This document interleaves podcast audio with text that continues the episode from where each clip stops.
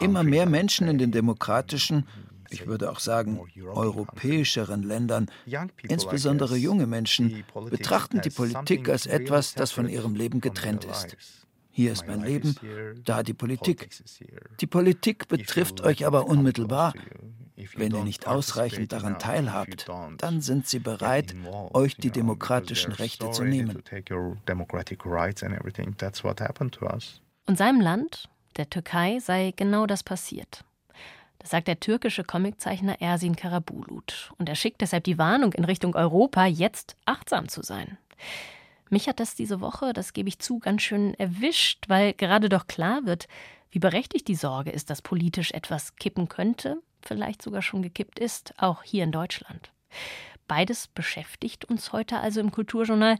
Was passiert gerade mit unserer Demokratie? Wo stehen wir also?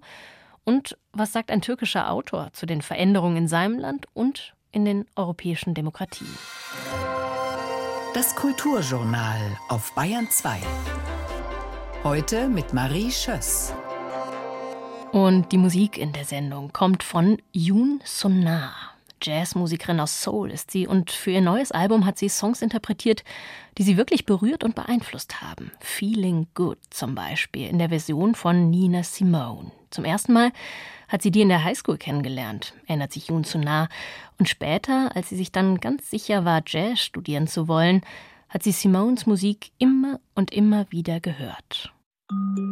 Hier also kommt die eigene Variante Feeling Good von Yoon Sunna. Birds flying high, you know how I feel. Sun in the sky, you know how I feel. Breeze drifting on by, you know how I feel. It's a new dawn, it's a new day, it's a new life for me.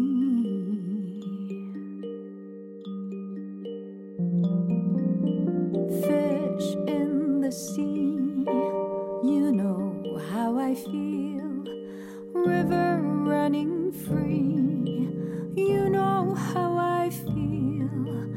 Blossom on the tree. You know how I feel. It's a new dawn, it's a new day, it's a new life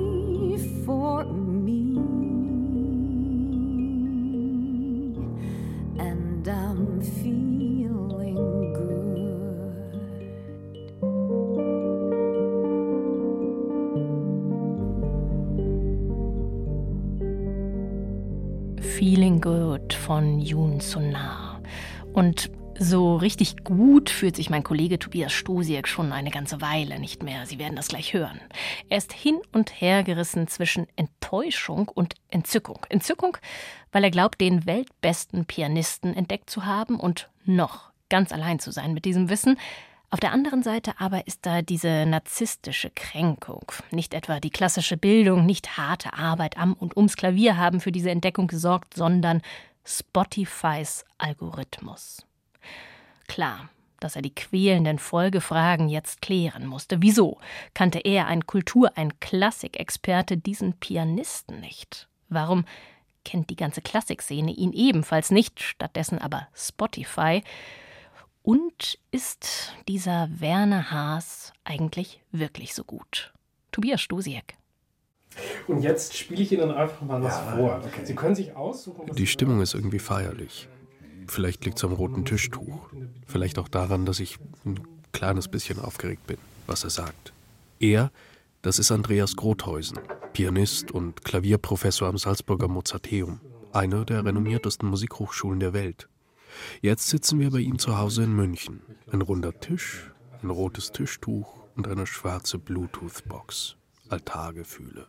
Alles angerichtet für die Blindverkostung. Und ich wünsche mir nur eins: Bestätigung dass er sagt, dass ich recht habe. Der Unbekannte, der hier spielt, ist ein Genie. Der langsame Satz aus der dritten Klaviersonate. Mhm. Okay. So.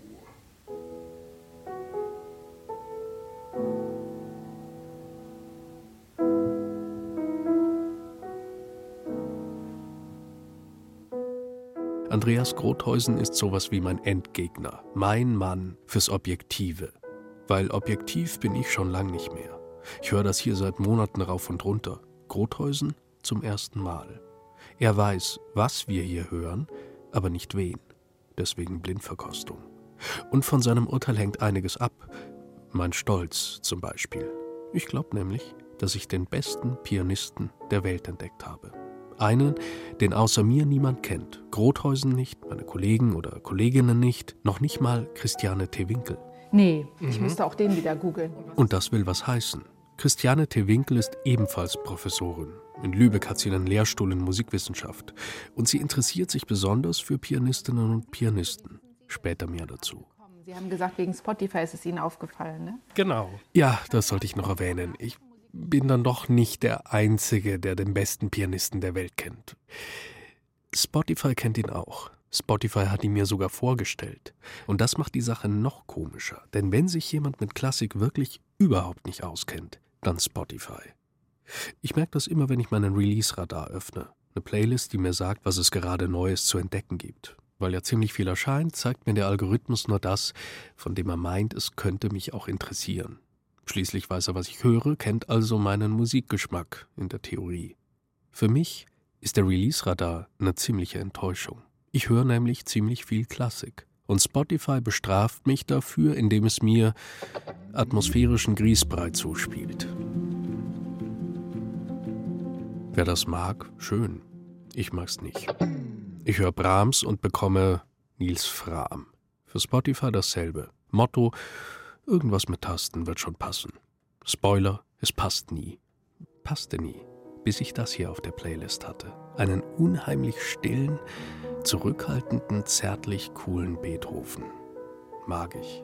Andreas Grotheusen auch? Wir können es ja vielleicht bis dahin hören. Ich glaube nicht, dass wir es ganz durchhören müssen. Ist in, interessant. Interessant. Das klingt ja schlimmer als nett. Nicht gerade das, worauf ich gehofft habe. Es wirkt sehr natürlich, unprätentiös.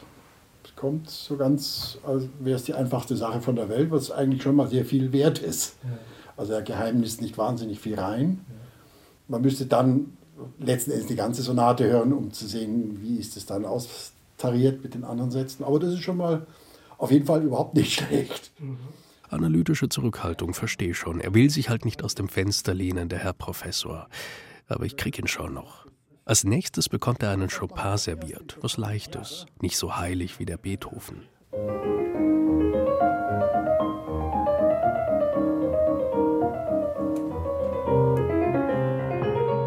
Ich gebe es ja zu, bei mir war auch ein Funken Kränkung dabei, als ich das zum ersten Mal gehört habe. Immerhin weiß ich Bescheid. Agerich, Horowitz, Rubinstein, Gulda, Cortot, Arao, Lipatti. Ich habe diese Namen als Jugendlicher auswendig gelernt wie andere die Namen ihrer Lieblingsfußballer. Hab alles verschlungen, was Joachim Kaiser, Kritiker, Papst der Süddeutschen Zeitung über die Fingerfertigkeit irgendwelcher Tastensportler geschrieben hat. Und hab mir beim Spielen vorgestellt, ich wäre einer von ihnen. Hab mir gewünscht, ich könnte dribbeln wie Martha Agerich, wenn ich wieder mal irgendeinen Mozart niedergestümpert hab. Ich war unterirdisch, sie waren Götter. Aber ich dachte zumindest, ich wüsste Bescheid über den Himmel. Dachte, ich kenne sie alle. Und dann das. Ausgerechnet ein Algorithmus präsentiert mir einen blinden Fleck. Werner Haas. Nie gehört. Wer ist Werner Haas? Erste Anlaufstelle das MGG, Musik in Geschichte und Gegenwart, so eine Art musikwissenschaftliche Standardenzyklopädie. Die weiß das über ihn. Haas, Werner, geboren am 5. März 1931 in Stuttgart, gestorben am 11. Oktober 1976 bei einem Verkehrsunfall bei Nancy. Pianist. Ab vier Jahren von seinem Vater in Klavier unterrichtet, begann Haas 1947 an der Stuttgarter Musikhochschule bei Lilli Kröber-Asche zu studieren, besuchte 1954 bis 1956 die Meisterklasse Walter Giesekings in Saarbrücken, konzertierte dann hauptsächlich in Frankreich und Holland, wenig in Deutschland, Schweiz, Schweden und Persien. Haas galt als Debussy- und Ravel-Interpret in der Tradition Giesekings was sein Spiel nahelegte, Klare Gestaltung, Immanuellen locker, unmanieriert, sachlich streng, mit farbigem Ton. Die Aufnahmen der Chopin-Nocturnes zeigen jedoch unausgeschöpftes Potenzial. Ja, wirklich aufschlussreich ist dieser Lexikonartikel nicht. Immerhin, ich weiß jetzt, dass Haas früh verstorben ist. Autounfall mit nur 45. Und dass er Schüler von Walter Gieseking war, auch einer dieser Klaviergötter, von denen ich gerade gesprochen habe. Der Hinweis darauf, dass Haas wenig in Persien oder Schweden gespielt habe, finde ich eher random. Und genauso die passiv-aggressive Schlusswendung. Die Aufnahmen der Chopin-Nocturnes zeigen unausgeschöpftes Potenzial. Na, das wollen wir doch mal sehen. Auch Andreas Grothausen habe ich an Chopin vorgelegt. Auch hier fällt der stetige Puls eigentlich auf, aber es ist trotzdem nicht mechanisch oder irgendwie stur, sondern es hat schon eine angenehme Flexibilität trotzdem, also sehr subtil. Also das finde ich schon bemerkenswert. Ich, Geht doch. Bemerkenswert. Das ist ja deutlich besser als interessant. Wir steigern uns. Und das Beste kommt ja erst noch. Debussy, Haas Kernrepertoire und virtuoser als alles, was wir bis jetzt gehört haben. Wenn ihn das nicht überzeugt, dann weiß ich auch nicht.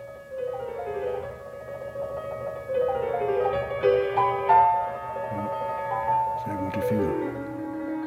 Schnelle Finger. Berühmt haben Werner Haas seine schnellen Finger allerdings nicht gemacht.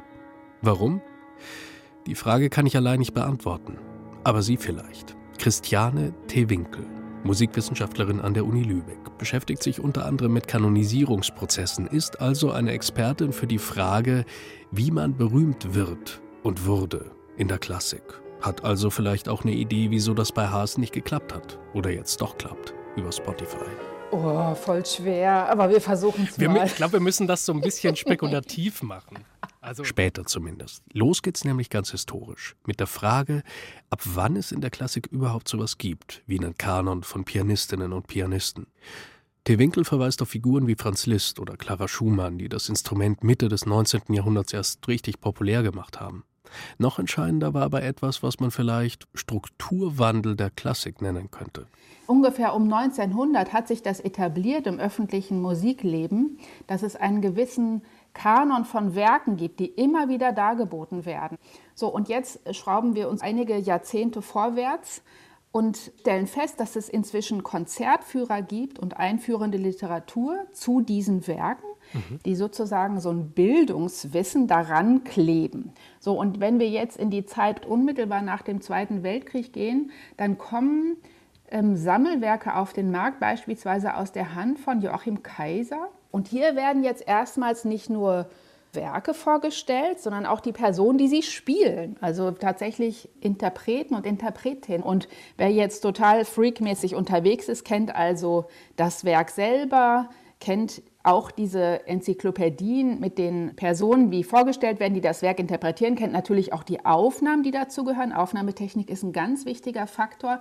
Und dieses ganze Miteinander aus kanonischen Werkgruppen, also meinetwegen die Sonaten Beethovens und die Sonaten Haydns und Bachs wohltemperiertes Klavier, plus dann die Personen, die sie immer wieder spielen und dann die Personen, die über diese Interpretationen dann schreiben. Aus all dem entsteht ja zu etwas wie ein Kanon, der eben in diese verschiedenen Richtungen hineinwirkt. Dass es Mitte des letzten Jahrhunderts plötzlich sowas gibt wie Star-Pianistinnen und Pianisten, hat also viel damit zu tun, dass die klassische Musikwelt so geworden ist, wie wir sie heute kennen. Es entsteht eine Art Museum, in dem immer wieder dasselbe gespielt wird, in dem ein bestimmter Werkkanon so sakrosankt ist, dass es überhaupt erst interessant wird, wie er gespielt wird. Aber Achtung, das gilt nicht für alle Werke. Nicht umsonst hat Christiane T. Winkel die Beethoven-Sonaten angesprochen. Ein paar davon hat Werner Haas zwar eingespielt, aber seine Schwerpunkte waren, wie wir wissen, Debussy und Ravel. Und wenn ich jetzt auf die Schwerpunkte von Werner Haas schaue, dann denke ich, für seine Rezeption in Deutschland wäre es sicher, sagen wir mal, etwas günstiger gewesen, wenn er auch Beethoven äh, gemacht hätte, äh, Mozart vielleicht, ähm, Bach. Ja, und er hat sich aber auf das französische Repertoire konzentriert. Und da denke ich, das könnte ein kleines Hindernis gewesen sein für seine Rezeption im deutschsprachigen Raum. Da ist er also. Ein erster Hinweis darauf, wieso Haas wie wohl bester Pianist der Welt, sag ich, es nicht in den Kanon eines Joachim Kaiser geschafft hat. Womit wir schon beim zweiten entscheidenden Punkt sind. Joachim Kaiser. Sein Klaviermusikführer hatte Bibelstatus, sagt Christiane T. Winkel. Der Name von Werner Haas fällt dort kein einziges Mal. Und nur eine Sache war schlimmer, als von Joachim Kaiser verrissen zu werden, von ihm ignoriert zu werden. Schließlich kommt ja noch ins Spiel, dass Werner Haas nicht lange gelebt hat. Der mhm. ist Mitte 40 schon gestorben und viele der Pianisten, zum Beispiel bei Kaiser, sind wirklich Menschen, die schon etwas älter sind, als er anfängt, sie zu besprechen. Und das Buch von Kaiser kommt raus. Ich muss wirklich, dieses Buch ist einfach ungeheuer wichtig geworden für das Klaviermusikleben in Deutschland. Das kommt raus und da ist äh, Werner Haas erst Anfang, Mitte 30. Ageism unter anderen Vorzeichen. Wer keine grauen Haare hatte, der hatte es schwer, etwas zu gelten. Der Priester an den Tasten, der im wortwörtlichen Sinn alte weiße Mann, war das Role Model des Star-Pianisten. Wäre Werner Haas also 50 Jahre später geboren worden, womöglich oder sogar wahrscheinlich hätte er mehr Erfolg gehabt. Gut genug war er, sag ich. Aber einer hat da ja noch ein Wörtchen mitzureden. Wir sind mittlerweile fast durch mit unserem Debussy. Bis jetzt hat Andreas Grothhausen ja immer abgebrochen, wenn er genug gehört hat. Jetzt hält er mich zurück, als ich die Aufnahme stoppen will. Die letzten Takte dirigiert er sogar mit.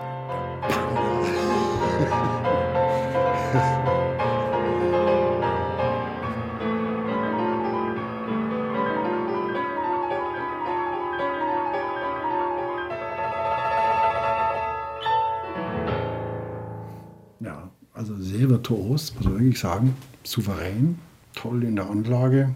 Also finde ich sehr beeindruckend. Mhm. sehr gut. also jetzt schon das gesamte Bild finde ich wirklich hervorragend. Genau das wollte ich hören.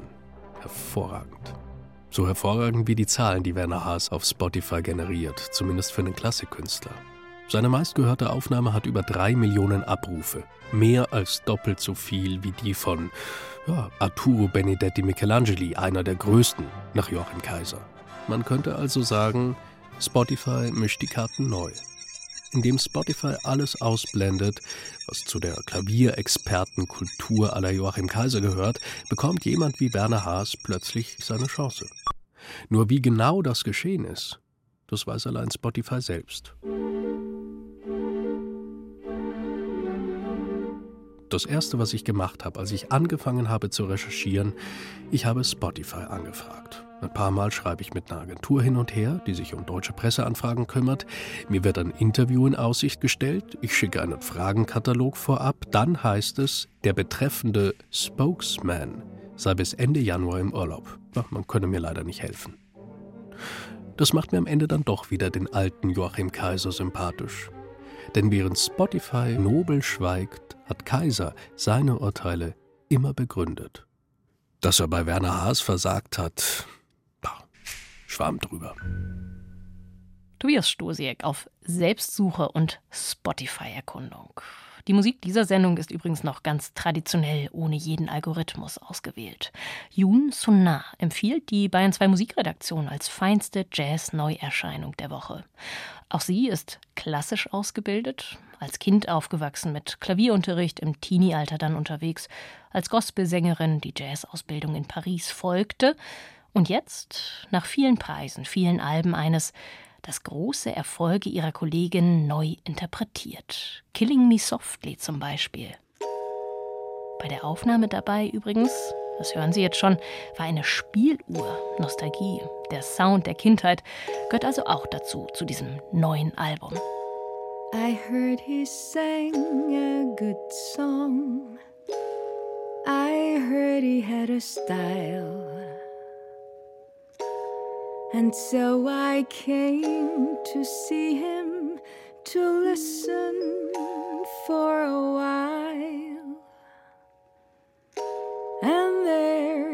Was, this young boy, a stranger to my eyes, strumming my pain with his fingers singing my life with his words, killing me softly with his song, killing me softly with his song, telling my whole life with his words, killing me softly with his song.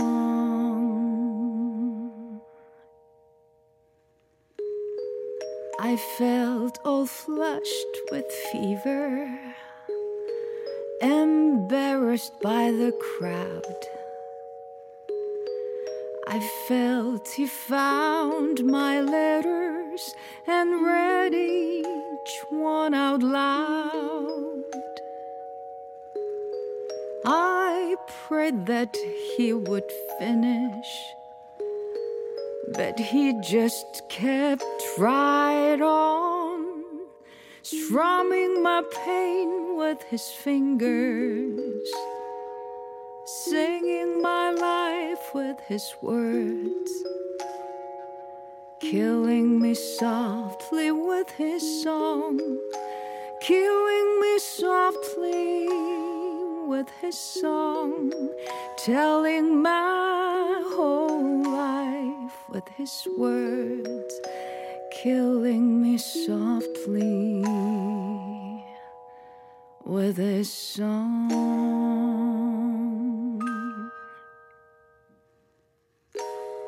He sang as if he knew me and all my dark despair. And then he looked right through me as if I wasn't there.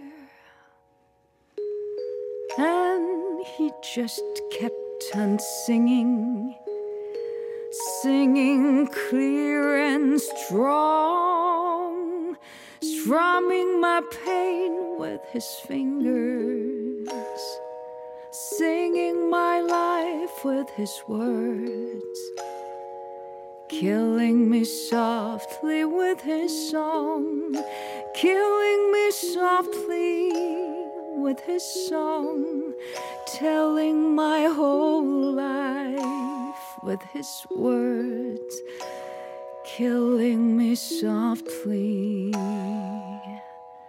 with his song.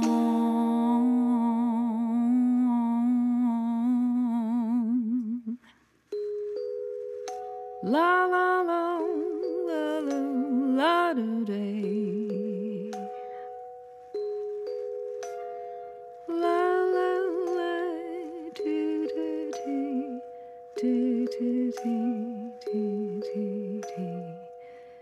Nie wieder ist jetzt.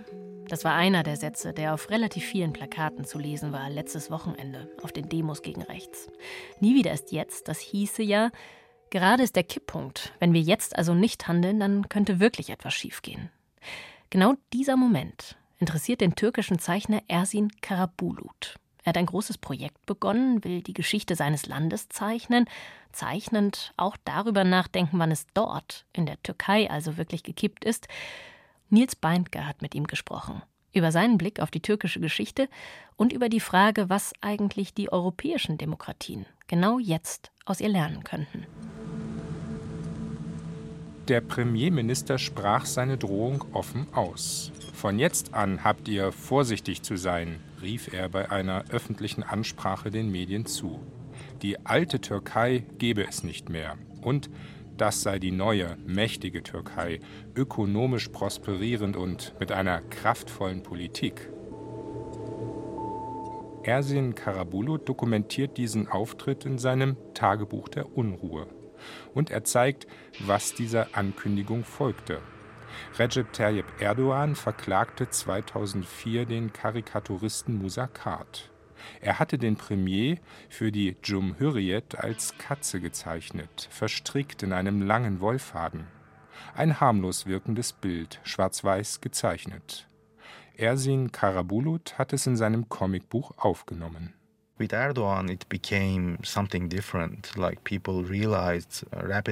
Erdogans Aufstieg hat sich etwas verändert. Die Menschen bekamen mit, er hat keine Toleranz in Sachen Humor. Das war vor ihm anders. Davon erzähle ich in meinem Buch. Der frühere Premierminister Turgut Özal war zu Gast in einer Late-Night-Show im Fernsehen. Ich habe das als Kind gesehen. Next to him, there's a comedian Neben ihm saß ein Comedian und machte den Premierminister nach, mit stereotypen Gesten und Geräuschen. Der Premierminister lachte. Ja, so bin ich. Eine gute Darbietung. So etwas ist heute nicht mehr möglich. Populistische und immer autoritärer regierende Politiker verstehen keinen Spaß. Ersin Karabulut arbeitete damals, 2004, als Zeichner beim Satiremagazin Penguin, Pinguin.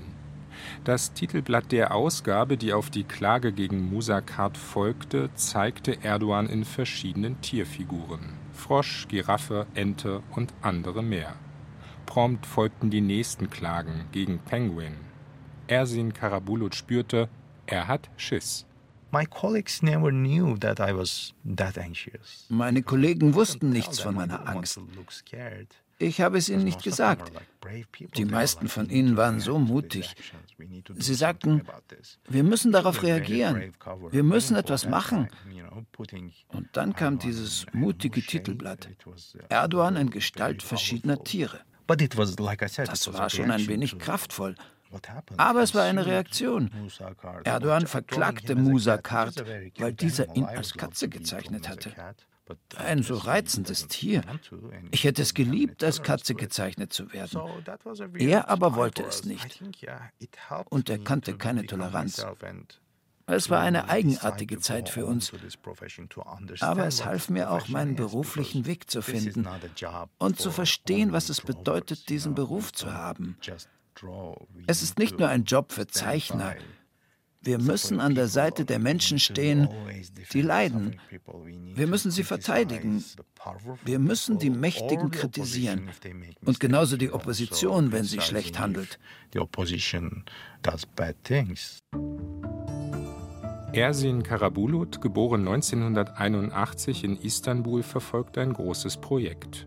In insgesamt drei Büchern will er seine Geschichte zeichnen und erzählen und gleichzeitig die seines Landes. Tagebuch der Unruhe nennt er diese grafische Autobiografie, deren erster Band unter anderem zeigt, wie die Liebe zum Comic entfacht wurde in der Kindheit. Karabulut wuchs in einem Randviertel der Metropole auf. Unter den Jungs aus der Nachbarschaft kursierten Comics. Oft dienten sie als Einsatz für ein Glücksspiel. Wurden sie dann in den Müll geworfen, fischte Karabulut sie heraus. Er zeichnet das in seinem Buch. Sein alter Ego hat eine spitze Nase, braune Haare und ist ein wenig pummelig. Asterix, Superman und Lucky Luke wurden zu seinen Helden. Turkey uh, has been rich about comics, even though it's not known abroad, uh, not only es gibt eine große Comickultur in der Türkei und nicht nur Satiremagazine. Das ist im Ausland gar nicht so sehr bekannt. Viele Comics wurden ins Türkische übersetzt. Manche wurden auf recht einfache Weise kopiert, andere gab es als Lizenzausgaben. Ich bin mit all den Figuren groß geworden. Die Zeitungen legten in den späten 80er und frühen 90er Jahren Comichefte als Geschenke bei. Auf diesem Wege also habe ich ein paar Asterix und Tim und Struppi-Geschichten gelesen. Wenn ich meine Eltern fragte, ob sie mir Geld für Comics geben, schüttelten sie den Kopf. Uh, Aber wenn es darum ging, eine Zeitung zu kaufen, dann war das okay. Die Türkei hat eine reiche Comickultur. Turkey has a rich comic culture. Ersin Karabuluts Eltern arbeiteten als Lehrer. Der Vater malte zudem in der Freizeit. Sie wollten, dass der Sohn einen ordentlichen Beruf erlernt, nur ja nicht Zeichner werden. Und bitte auch keine politischen Kommentare. Zurückhaltung. In etlichen Szenen im Tagebuch der Unruhe wird die Angst der Eltern erfahrbar. Sie hängt auch zusammen mit der Militärdiktatur, die in den 80er Jahren in der Türkei herrschte. Ersin Karabulut verfolgte trotzdem mit einer sympathischen Beharrlichkeit seinen Weg auch wenn er, wie er in seiner Geschichte zeigt, immer wieder Unsicherheit verspürt, gerade mit Blick auf die große Frage, wie politisch kann und darf er sich äußern. Im Istanbuler Stadtviertel Beyoğlu lernte er eine Welt kennen, die für ihn mit viel Kunst und mit großer Freiheit verbunden war. Im Gespräch sagt Karabulut, dass es diese Welt heute nicht mehr gibt. Er erinnert an die Demonstrationen 2013 für den Erhalt des Gezi-Parks und gegen den Bau eines von Premierminister Erdogan gewünschten Einkaufszentrums mit historischer Kulissenarchitektur. And even though it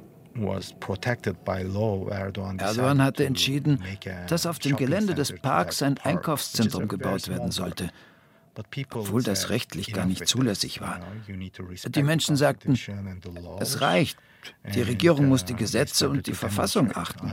Also Sie begannen zu demonstrieren. Ich auch. Es war meine erste uh, Demonstration. Vermutlich hat das Erdogan traumatisiert. Es blieb ja nicht bei den Protesten auf dem Taksimplatz und in Beyoğlu. In 80 Städten wurde gegen seine Politik demonstriert. In Erdogans Augen war Beolu das Symbol dafür. Die Regierung verfolgte absichtlich den Plan, die Atmosphäre im Stadtviertel zu verändern. Sie wollten die Intellektuellen vertreiben. Ich trage das alte Beolu in meinem Herzen. Es ist nicht mehr derselbe Stadtteil. Bislang gibt es einen Band des Tagebuchs der Unruhe. Er endet lange vor den Protesten im Gezi-Park. Ersin Karabulut wird vermutlich in einem der folgenden beiden Bände davon erzählen. Sein erstes Buch schließt mit der Abweisung von Erdogans Klage gegen die Penguin-Redaktion durch ein Istanbuler Gericht. Ebenso erzählt Karabulut vom Auszug zu Hause. Gestreiftes Shirt, Lederjacke, die Haare lang, auf den Schultern ein blauer Rucksack. Die vorletzte Seite zeigt das Bild einer Demonstration. Polizisten mit gemeinen Gesichtern, mit Helmen, Schildern und Schlagstöcken prügeln auf Demonstranten ein. Und dann wieder Erdogan, finster blickend, dazu die Worte an seine Anhänger: Bewahrt euren Hass.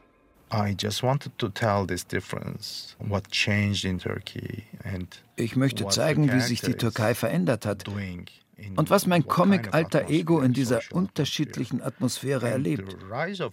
Der Aufstieg von Erdogan war für mich ebenfalls ein wichtiges Thema. Immer mehr Menschen in den demokratischen, ich würde auch sagen europäischeren Ländern, insbesondere junge Menschen, betrachten die Politik als etwas, das von ihrem Leben getrennt ist. Hier ist mein Leben, da die Politik. Die Politik betrifft euch aber unmittelbar. Wenn ihr nicht ausreichend daran teilhabt, dann sind sie bereit, euch die demokratischen Rechte zu nehmen. Das ist uns passiert. Insofern ist das hier auch eine Warnung an all die Länder, die diese Rechte noch haben. Seid vorsichtig. Wenn es erst einmal losgeht, ändern sich die Dinge von Grund auf. Und dann kann man das nicht mehr kontrollieren. Seid achtsam. Auch darum geht es mir in meinem Buch. Just be careful. So that was one of my goals with this book as well. In der Türkei wurde Ersin Karabulut unter anderem bekannt mit einer autobiografischen Comic-Kolumne. Ab 2007 gab er für einige Jahre ein eigenes Magazin heraus. Er lebte eine Zeit lang in den USA, heute ist er in Paris zu Hause, bei seiner Frau und bei seinen Katzen. Er scheint diese Tiere wirklich sehr zu mögen. Von dort zeichnet er sich zurück, in die Kindheit und Jugend, in sein Land, das sich unter der Ägide einer populistischen und zunehmend autoritären Politik sehr verändert hat. Ersin Karabulut beschäftigt der Umgang der Menschen miteinander. I would love people to stop criticizing the politicians and just uh, look at themselves on the mirror. Ich würde mir wünschen, dass die Menschen aufhören, nur die Politiker zu kritisieren. Sie sollten sich einmal selbst im Spiegel betrachten. Etliche sagen, Erdogan ist für alles verantwortlich. Vor einem guten Jahr war ich mit der Fähre auf dem Bosporus unterwegs. Ein so schöner Ort. In meiner Nähe standen zwei junge Menschen, die sich über Erdogan und die Regierung unterhielten. Sie sagten, er ruiniert unser Leben. Danach warf einer der beiden seine Zigarettenkippe ins Wasser. Ich wünschte mir, die Leute würden das sehen. Darum geht es doch. Zuerst solltest du dich selbst betrachten und keine Kippe in den Bosporus schmeißen. Sie sagen, Erdogan ist rückwärtsgewandt. Er führt das Land in die Vergangenheit. Aber seid ihr wirklich modern? Es ist nicht modern, nur den Säkularismus zu verteidigen. Es geht darum, ein besserer Mensch zu sein.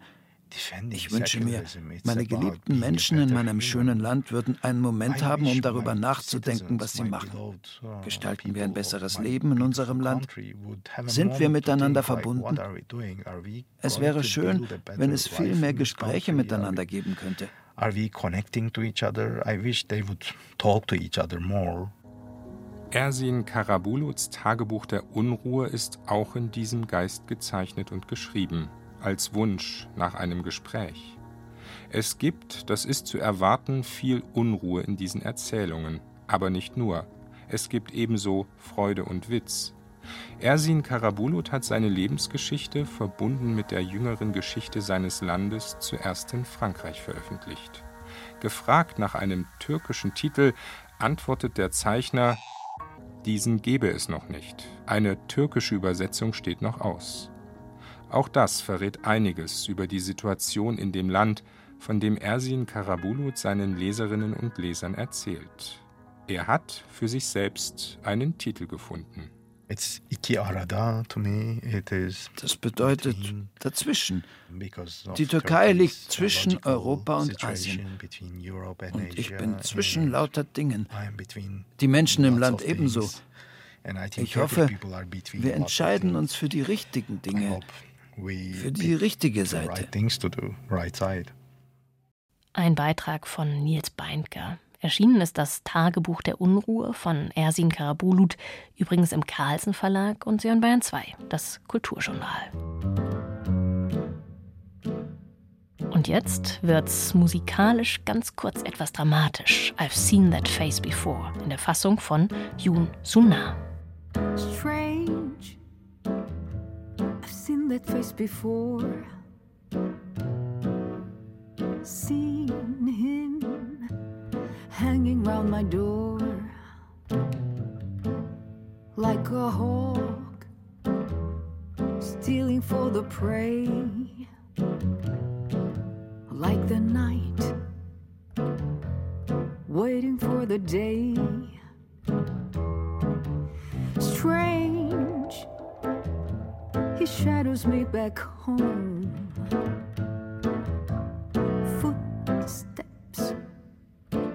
Echo on the stones. Rainy nights on Osman Boulevard. Parisian music drifting from the bars.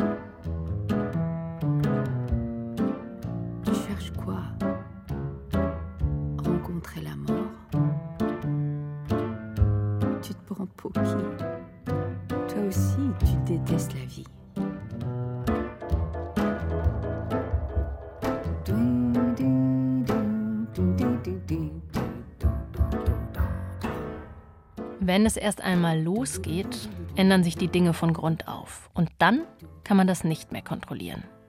Das hat uns gerade noch der türkische Zeichner Ersin Karabulu zugerufen. Und genau diese Sorge, die Frage also, ob wir gerade noch alles in der Hand oder schon längst die Kontrolle verloren haben, treibt aktuell viele Menschen auf die Straße. Demos gegen rechts. In etlichen deutschen Städten, in München zum Beispiel, wo ich am Wochenende unterwegs war und wo so viele Menschen zusammengekommen sind, dass die Veranstaltung aufgelöst werden musste, bevor es so richtig losgegangen war. Das war ermutigend auf der einen Seite und trotzdem bleibt natürlich nach den Enthüllungen vom Recherchenetzwerk Korrektiv die Frage, wo wir eigentlich stehen, wie viel wir also schon zugelassen haben. Paula Diehl forscht lange schon über die Normalisierung von Rechtspopulismus und Rechtsextremismus. Sie ist Professorin für politische Theorie, Ideengeschichte und politische Kultur in Kiel und außerdem Direktorin des Internationalen Netzwerks für Populismusforschung. Und sie sagt, wir müssen das politische Imaginäre stärker in den Blick nehmen, um zu verstehen, was gerade eigentlich passiert. Ich grüße Sie, Frau Diehl. Ja, guten Tag. Ich will gleich kommen zum politischen Imaginären, aber doch kurz die Frage zu Beginn. Sie sprechen, und mittlerweile tun das ja viele, von einer Normalisierung von Rechtspopulismus und Rechtsextremismus. Was heißt das konkret? Heißt das, es findet eine Gewöhnung statt, dass solche Positionen zu unserer politischen Kultur dazugehören? Oder heißt das, dass diese Haltungen und Gefühle tatsächlich immer mehr zur Norm werden? Wir haben bei dem Begriff der Normalisierung, und das ist auch das sind Prozessen, die wir beobachten und so nennen, auf einer Ebene eine Gewöhnung an Dinge, die wir bisher nicht als normal gehalten haben. Also das heißt, wir gewöhnen uns daran, obwohl wir wissen, dass sie zu unseren Normen nicht gehören, aber die werden dann zum Teil der Normalität, dadurch, dass sie existieren und häufig vorkommen. Das ist der eine Punkt. Äh, der zweite Punkt ist, wenn diese häufiges Vorkommen dazu bringt, dass wir nicht mehr hinterfragen und das ist ein gewissen Ermüdungseffekt, sondern das aufnehmen und irgendwann mal macht das das mit uns, dass unsere Normen, hier vor allem demokratische Normen, nicht mehr standhaft sind und wir stillschweigen oder sogar bewusst diese Normen in Frage stellen. Und dann sprechen wir auch von einer Veränderung der Normen. Könnten Sie ein Beispiel dafür nennen, wo dieser Gewöhnungsprozess greifbar wird? Also es gibt zwei Bereiche, die ganz deutlich zeigen, äh, wie sie sich verschiebt. Der eine ist der Umgang mit Migrantinnen und Geflüchteten. Da sehen wir ganz starke Verschiebungen, und zwar nicht nur in Deutschland, sondern weltweit. Es ist so, dass Geflüchteten einen Anspruch haben auf Schutz und dieser Schutz wird massiv in Frage gestellt. Vielleicht das extremste Beispiel war während der Regierung von Donald Trump. Man hat die Kleinkinder von ihren Eltern getrennt und hat die Menschen, die nach Hilfe gerufen haben, also eigentlich Schutz wollten, so behandelt, als ob sie Kriminellen wären. Also in Kasernierung, getrennten Familien, Kleinkinder wurden nicht mehr mit ihren Eltern zusammengetan und so weiter. Das ist sicherlich ein Extrembeispiel, aber das zeigt, wie weit das gehen kann. Und es gab auch Protesten innerhalb der Zivilgesellschaft in den USA, aber im Grunde konnte das stattfinden. Ein anderer Bereich, in dem die Verschiebungen stattfinden, das ist äh, Polizeigesetze. Das haben wir vor allem in Frankreich gesehen unter der Regierung von Sarkozy und teilweise auch unter der Regierung von Emmanuel Macron, dass man dann der Polizei Rechte zuspricht, die dann es nicht mehr möglich machen, dass die Zivilgesellschaft diese Polizei überprüfen kann. Bei Macron war das so, dass bestimmte Berichterstattung von Journalistinnen nicht mehr möglich war waren, weil äh, man polizeiliche Arbeit nicht mehr filmen dürfte. Das sind solche Veränderungen der Gesetzgebung, die ganz problematisch sind. Zu einem die Veränderung in Richtung Aufhebung des Gleichheitsprinzips. Das ist das, was wir bei Umgang mit Geflüchteten und Migrantinnen sieht. Und auf der anderen Seite ist die Aufhebung der Zivilrechte und der Öffentlichkeitsrechte, diese Regierung zu kontrollieren, in Richtung Autoritarismus. Sie sprechen an anderer Stelle jetzt davon, dass diese Normalisierung eigentlich bloß ein Anzeichen von einem Wandel des politischen Imaginären sei. Den Begriff habe ich vorhin schon mal kurz verwendet. Das scheint mir kompliziert zu sein, aber doch auch total wichtig und interessant, weil dieser Begriff ja so ein produktiver Grenzgänger ist. Also das Imaginäre, das vermittelt zwischen dem individuellen und dem kollektiven Wahrnehmen und ist deshalb, finde ich, immer ein interessanter Begriff, um sich so gesellschaftliche und gesamtgesellschaftliche Phänomene klarzumachen. Deshalb würde ich Sie gern bitten, uns zu erklären, was das heißt. Zum einen dieses politische Imaginäre und dann aber auch, was es heißt, dass sich das gerade wandelt. Ja, also in der Demokratie haben wir immer Vorstellungen darüber, was Demokratie ist. Also wie wir uns verhalten sollen, was die Demokratie leisten soll. Zum Beispiel, dass das Volk souverän ist, dass wir Gleichheitsprinzipien haben, dass wir Freiheit haben. Und das ist nicht nur auf Gesetzgebung festgelegt, sondern das ist ganz stark verankert in der Art und Weise, wie wir uns vorstellen, dass wir leben sollen. Und genau um diese Vorstellung geht es hier. Also was stellen wir uns vor, wie diese Gesellschaft Gesellschaft sein soll und was sind die politischen Prinzipien, die wir damit verbinden. Und wenn man dann über Wandlungen des politischen Imaginären spricht, spricht man darüber, dass diese Vorstellungskraft sich jetzt gerade verschiebt und dass eventuell andere Vorstellungen an der Stelle treten, was wir früher als demokratische Vorstellung halten. Das ist ein dynamisches Prinzip. Jede Gesellschaft verändert sich, jede Politik verändert sich und damit verändern wir auch unsere Art und Weise vorzustellen, wie wir äh, miteinander umgehen wollen und was wir für gut und schlecht halten. Der Punkt ist jetzt, einiges ist im Fluss. Ich würde jetzt zwei großen Veränderungen äh, hochheben. Zum einen der Zeit der Polykrisen. Wir haben unglaublich viele unterschiedliche Krisen, die nicht mehr im Rahmen des Nationalstaates zu bewerkstelligen sind. Dazu gehört die Klimakrise, die Migrationskrise und man könnte auch sagen, eine Krise der äh, wirtschaftliche Güterverteilung innerhalb der Gesellschaften. Dann haben wir auch mit einem Schub an Digitalisierung, der unseren Umgang komplett verändert hat. Wir wissen noch nicht, was das bedeutet für die Demokratie, aber wir wissen schon, dass das etwas ändert in der Art und Weise, wie wir uns vorstellen, wie diese Gesellschaft funktioniert oder wie unsere Rolle sein soll. Und wir haben jetzt in diesem Zusammenhang dieses Aufkommen von rechtsextremen Ideen und rechtsextremen Gruppierungen, Parteien und Bewegungen, die äh, schon der ganzen westlichen Welt erfasst und auch vielen Länder im globalen Süden erfasst. Könnten Sie vielleicht auch hier ein Beispiel nennen, woran man diesen Wandel feststellen kann? Also das ist ja wahrscheinlich auch, was der Einzelne dann sozusagen in, mhm. in der Imagination oder in seinen eigenen Bildern spüren könnte, diesen Wandel des politischen Imaginären.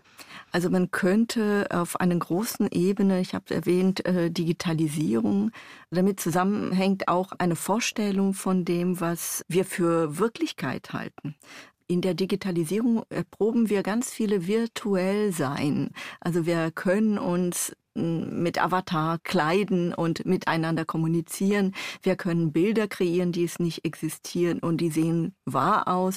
Das heißt, wir gewöhnen uns langsam an einer Ebene, die nicht in der Materialität der Welt verankert ist.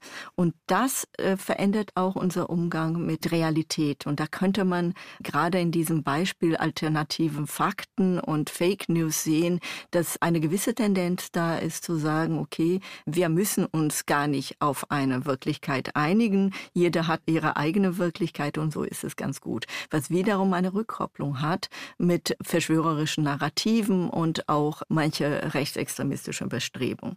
Genau, das führt jetzt schon dahin, wo ich nochmal nachhaken wollte, weil das ist ja sozusagen, das eine ist ja, wie verändert sich diese Imagination und die andere Frage ist ja, gerade wenn wir jetzt über diesen Wandel oder diese Normalisierung auch von rechtspopulistischen und rechtsextremen Haltungen sprechen, ist die Frage, warum lohnt es sich sozusagen über das politische Imaginäre und diesen Wandel nachzudenken, um das ganz konkrete Problem, vor dem die Demokratie gerade steht, besser zu greifen. Also vielleicht können Sie den letzten Punkt nochmal ausführen, sozusagen. Warum sollten wir über dieses politische Imaginäre nachdenken? Warum sollten wir uns das auch stärker klar machen, wenn wir diesen Wandlungsprozess, von dem wir ausgegangen sind in diesem Gespräch, gerade besser verstehen wollen? Also das Interessante mit diesem Tool zu arbeiten, des politischen Imaginären, ist, dass wir dann ganz viele Dimensionen von Politik und Gesellschaft untersuchen können. Also zum Beispiel die kulturelle Produktion, die Massenmedienunterhaltung, die sind nicht abgekoppelt von der Art und Weise, wie wir Politik verstehen, sondern äh, man sieht auch die Verknüpfung. Und nochmal, Trump ist hier einer der besten Beispiele, weil er zeigt, wie äh, diese Hang zu Virtual Reality oder wie Reality-Shows, woher er eigentlich kommt, seine Biografie kam von den Reality-Shows, wie das den Zugang zur Politik verschieben kann, so dass man am Ende diese Realitätsüberprüfung gar nicht mehr braucht. Und ich glaube, das zeigt uns, dass wir mit dem Begriff des Imaginären ein bisschen zeigen können, wie sich Gesellschaft und Politik verändert, bevor die Institutionen so weit sind, bevor wir dann ausdrücklich festmachen können, wie wir leben wollen. Das verändert sich in kleine Symbolen, in kleine Interaktionen, in Narrativen, die plötzlich erscheinen, in der Art und Weise, wie man sich inszeniert. Und dieser Prozess so begleitet hätte den Vorteil, dass wir früher erkennen können, welche Richtungen möglich sind und in welche Richtung eine Gesellschaft, ein politisches System gehen kann. Im Grunde so ein Frühwarnsystem auf eine Art. Genau, es ist ein Frühwarnsystem und zugleich sieht man, dass ohne diese Vorstellung die Veränderung von Institutionen nicht möglich ist. Das heißt, diese neue Vorstellung öffnen den Raum für neue Institutionalisierung, für neue Denkarten, wie Politik und äh, wie Gesellschaft funktionieren sollen. Wir haben jetzt viel über die Problemlage gesprochen. Wir erleben ja aber in diesen Wochen auch so einen großen Widerstand gegen den Wandel und auch gegen die Normalisierung. Also ich bin eingestiegen mit den Bildern von den Demonstrationen gegen rechts in einem Ausmaß, das ja doch wirklich beachtlich ist und auch überrascht hat zum Teil. Zeigt sich hier eigentlich auch, welche Widerstandskräfte dann doch gerade in der Demokratie noch stecken? Ja, genau. Und da, da sieht man auch, dass politische Imaginäre gar nicht homogen ist, sondern es gibt verschiedene Kräfte. Und da kommen wir auch im Begriff der Demokratie, da kommt es darauf an, dass man für demokratische Gesellschaft kämpfen muss. Und zwar auf verschiedener Ebenen, nicht nur auf der zivilgesellschaftlichen Ebene, aber jetzt haben wir den Fokus. Und man sieht auch, dass es Potenzial für diesen Widerstand gegen einen Rechtsruck gibt und eine unglaubliche Mobilisierung stattgefunden hat. Also wenn ich richtig sehe, ist es im letzten Wochenende eine Million Personen in ganz Deutschland unterwegs gewesen. Wenn man dann zu den Nachbarländern geht, gibt es so eine starke Mobilisierung auch. In Frankreich waren auch Massendemonstrationen gegen das neue Migrationsgesetz von Macron. Und man sieht, dass diese Zusammensein und dieses Auftreten eine Art Darstellung von dem, was man will und von dem, was man nicht will. Und das wiederum ist ansteckend. Also man steckt sich an in der Solidarität, in dem Kampf für eine gerechte, für eine demokratische Gesellschaft. Und das kann wiederum neue Räume öffnen, die sich wiederum gegen eine Normalisierung von äh, rechtsextremer Ideen darstellen können. Das heißt, im Grunde ist eine Art Bilderproduktion jetzt in diese Richtung wichtig, oder? Also diese Bilder lohnen sich auf eine Art zu produzieren, weil sie dem demokratischen Prozess wieder Kraft geben. Genau, also die Bilder, aber auch die Affekte, die dadurch produziert werden. Also wenn Sie in eine Demonstration gehen, sind Sie mit vielen anderen, die mit Ihnen zusammen was wollen. Und das schafft unglaubliche Gefühl der Solidarität, der Einheit und auch das Gefühl, ich kann was bewirken. Dieses Bewirken können ist ganz, ganz entscheidend. Und diese Bilder sind auch die Transportmittel dafür. Insofern können sie tatsächlich Räume öffnen in eine ganz Revitalisierungs Richtung der Demokratie gehen. Das sagt Paula Diel, Professorin für politische Theorie, Ideengeschichte und politische Kultur an der Universität Kiel und Direktorin vom Internationalen Netzwerk für Populismusforschung. Ganz lieben Dank für Ihre Zeit, Frau Professorin Diel. Vielen Dank.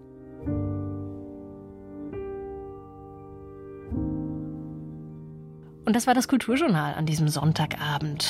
Den Podcast finden Sie wie immer auf bayern2.de und ich sage Danke fürs Zuhören. Marie Schöss verabschiedet sich am Mikrofon und gibt noch einmal ab an Jun Sunna. Who'd have known that a boy like him would have entered me lightly, restoring my blesses. Who'd have known that a boy like him after sharing my core would stay going nowhere. Who would have known a beauty this immense? Who would have known a saintly trance? Who would have known